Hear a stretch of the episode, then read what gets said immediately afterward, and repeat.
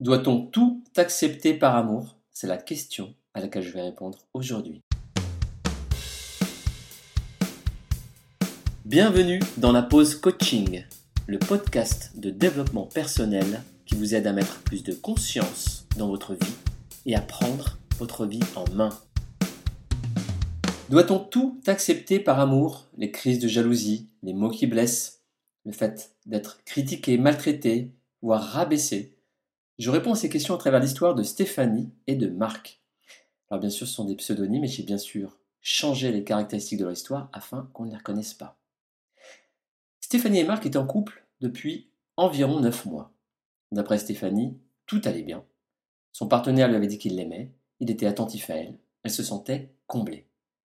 Tout allait bien jusqu'à ce que Marc reproche à plusieurs reprises à Stéphanie son comportement négatif. Il lui dit qu'elle s'agace pour des choses sans importance. De plus, elle lui parle mal et elle lui envoie des pics de manière régulière. D'après Stéphanie, ces pics, ce sont des détails sans importance. Mais ce n'est visiblement pas l'avis de son compagnon. Stéphanie ne tient pas compte de ce que lui dit son partenaire et continue à se comporter de la même manière. Marc la quitte trois mois après après lui avoir dit à plusieurs reprises qu'il ne supportait pas son comportement. Quand je demande à Stéphanie pourquoi elle n'a pas tenu compte des avertissements de son partenaire, elle me répond S'il m'aime vraiment, il doit m'accepter comme je suis avec mes qualités et mes défauts. Pour elle, l'amour doit être plus fort que tout le reste. Et elle se dit que si son homme ne supporte pas ses défauts, c'est qu'il n'aime pas, tout simplement. C'est un raisonnement un petit peu simpliste un raisonnement binaire de type blanc ou noir. Alors que la vie de couple demande des nuances et de la flexibilité.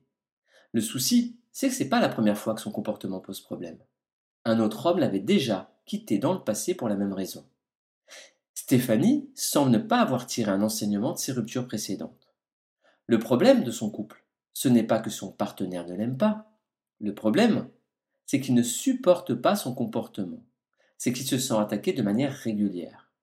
Et au fond de lui, même s'il ne l'exprime pas, il ne se sent pas apprécié et aimé par sa compagne.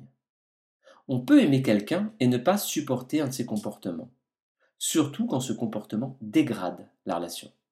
Donc, si vous pensez comme Stéphanie, s'il m'aime, il m'acceptera comme je suis, eh bien non. Votre partenaire peut vous aimer, il peut vous écouter, vous aider, vous conseiller lorsque vous rencontrez des difficultés, c'est tout à fait naturel d'aider quelqu'un qu'on aime. Mais si vous êtes toujours de mauvaise humeur, si vous êtes exécrable avec votre partenaire, si vous l'étouffez, si vous faites preuve d'une jalousie excessive, à un moment donné, votre partenaire ne vous supportera plus. Et il préférera probablement arrêter la relation. Ça n'a rien à voir avec l'amour. C'est une question de bien-être. On ne se met pas en couple avec un homme ou une femme uniquement parce qu'on l'aime. On se met en couple avec quelqu'un parce qu'on se sent bien avec lui ou elle quotidien. Si vous passez votre temps à critiquer votre partenaire ou à plaindre en permanence, à un moment donné, il vous supportera plus. Ses sentiments s'amoindriront et il préférera vivre seul plutôt qu'avec quelqu'un avec qui il n'est plus heureux. Quelqu'un avec qui les moments négatifs dépassent de loin les moments positifs. C'est pas parce qu'on aime quelqu'un qu'on doit supporter ses excès ou ses comportements déplacés. Alors, bien entendu, tout est une question d'équilibre. Si ces moments négatifs sont rares, il pourrait ne pas y avoir d'impact négatif sur la relation. En revanche, si ces moments négatifs reviennent régulièrement et que vous avez un comportement négatif ou blessant, votre partenaire finira par se lasser. Il est important que vous en preniez conscience aujourd'hui, si c'est votre cas. Car chaque semaine, je reçois en coaching des femmes et des hommes qui ont fait preuve de dureté, d'égoïsme ou de comportements déplacés dans leur relation sans tenir compte de l'autre. Et sans tenir compte des multiples avertissements. Il pensait L'amour est plus fort que tout. Il pensait Il râle, mais il restera avec moi car il m'aime. Ils se sont trompés. Et lorsqu'ils en ont pris conscience, il était trop tard.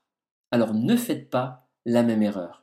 Si vous pouvez éviter la rupture, évitez-la plutôt que venir me consulter quand il est déjà trop tard. Alors que devez-vous retenir aujourd'hui? Eh bien tout dépend de quel côté vous êtes dans votre couple.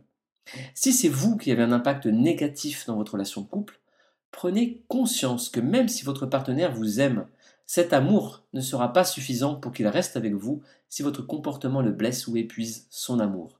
C'est valable pour les hommes et c'est valable pour les femmes. A l'inverse, si c'est vous qui vivez avec quelqu'un qui vous critique, qui vous blesse, qui vous maltraite physiquement ou psychologiquement, qui est extrêmement jaloux, qui vous étouffe, bref, qui a un impact négatif important sur vous, vous n'avez pas à supporter et accepter ce comportement, même si vous l'aimez. Et si vous l'avez prévenu et que vous savez que votre partenaire ne changera pas, il est toujours possible pour vous de partir. C'est la fin de cet épisode. Si vous l'avez apprécié, abonnez-vous pour ne pas rater les prochains épisodes. Et si vous avez envie de prendre votre vie en main et de transformer votre vie amoureuse et personnelle, et notamment peut-être si vous avez un projet de vie que vous aimeriez réaliser, je vous invite à aller sur mon site web pour voir comment je peux vous aider à aller plus loin. Je vous embrasse et je vous dis à très bientôt.